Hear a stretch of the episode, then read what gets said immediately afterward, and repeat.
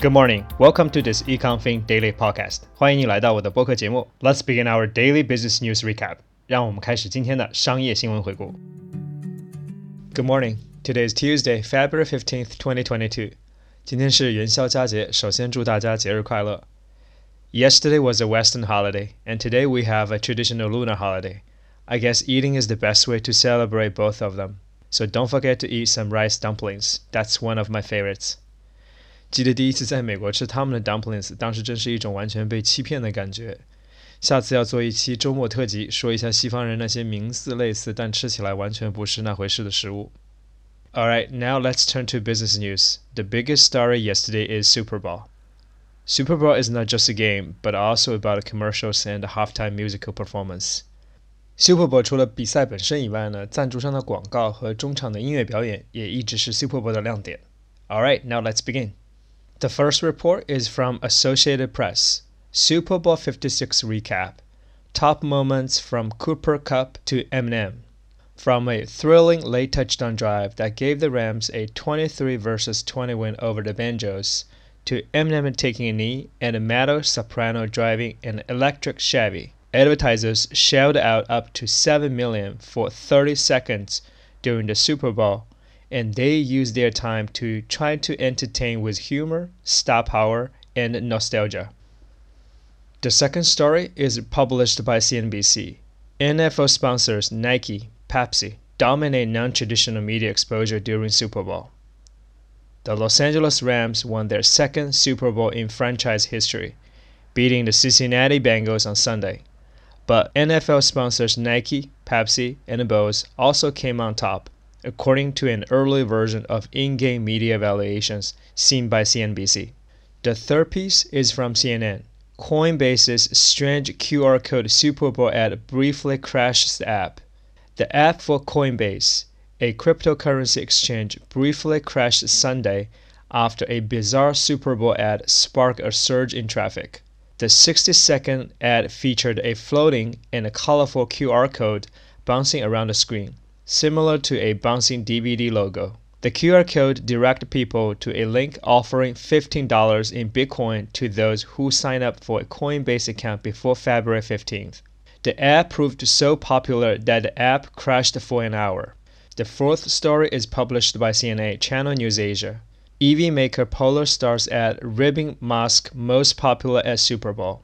Leonardo DiCaprio backed Polestar's ad taking a pot shot at rivals Tesla and Volkswagen topped the list of its most popular commercials during the Super Bowl 56, new data on Monday showed. The last piece is from the New York Times. Rap takes over Super Bowl halftime, balancing celebration and protest. Dr. Dre, Snoop Dogg, Eminem, Kendrick Lamar, Mary J. Blige, and 50 Cent asserted the power of hip hop's oldies generation on pop music's most watched stage. Leading up to Sunday's Super Bowl halftime show, much ado was made over the fact that this would be the first year that hip hop occupied the center of the concert. That's all for today's news. 你可以在今天的 show notes 里找到这些新闻的摘要，也可以参考同名公众号里的完整的文字版。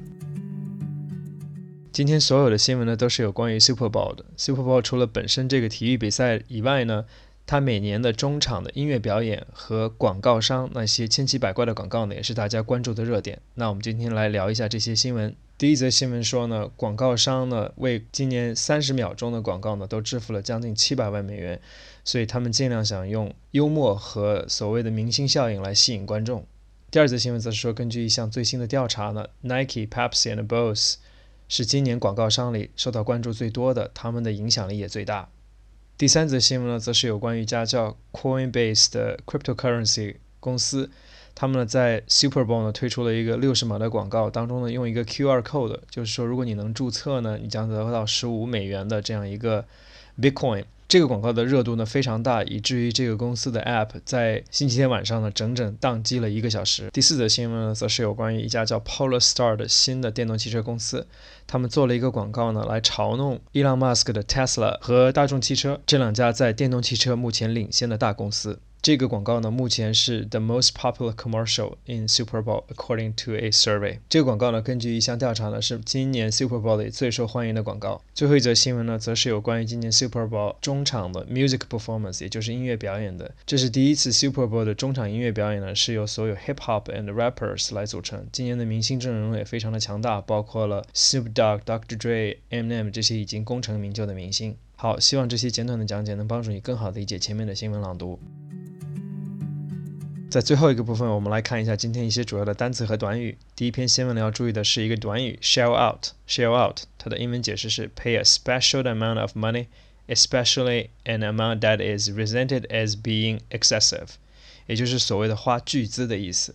第二篇新闻里要注意的词是 franchise。franchise 它的英文解释是 an authorization given by a league to own a sports team，也就是体育联盟的一个成员。 第三篇新闻里要注意的词是 bizarre，bizarre，它的英文解释是 very strange or unusual，especially so as to cause interest or amusement，也就是非常奇怪的、诡异的。第四篇新闻里要注意的词是 rib，它的英文解释是 tease good-naturedly，也就是嘲弄的。最后一篇新闻里要注意的词是 assert，assert，它的英文解释是 stay a fact or brief confidently or forcefully，也就是宣称的意思。你可以在今天的 show notes 里找到这些单词的英文和中文解释。